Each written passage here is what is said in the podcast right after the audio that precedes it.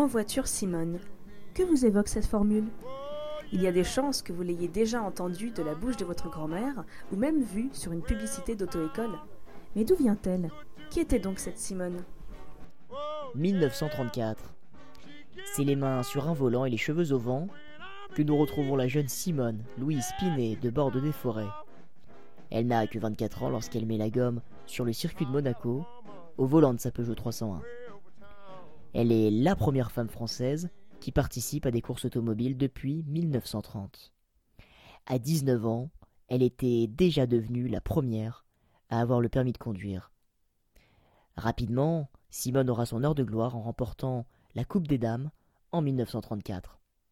Ses talents sont d'ailleurs mis à l'honneur pendant la Seconde Guerre mondiale, où la jeune femme conduit un camion de la Croix-Rouge.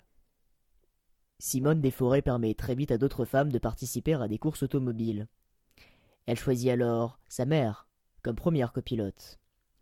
Elle est aussi accompagnée par plusieurs amis dans ses aventures sur les circuits.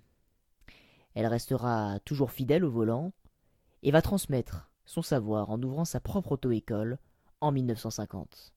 Elle a toujours été admirée par les plus grands, dont Fangio lui-même. La mythique pilote a bien marqué toute une génération d'hommes et de femmes. Elle décède en 2004 après une carrière fulgurante. Mais pour s'en souvenir, il suffit de prononcer l'expression à son effigie. En voiture Simone, c'est moi qui conduis, c'est toi qui klaxonne.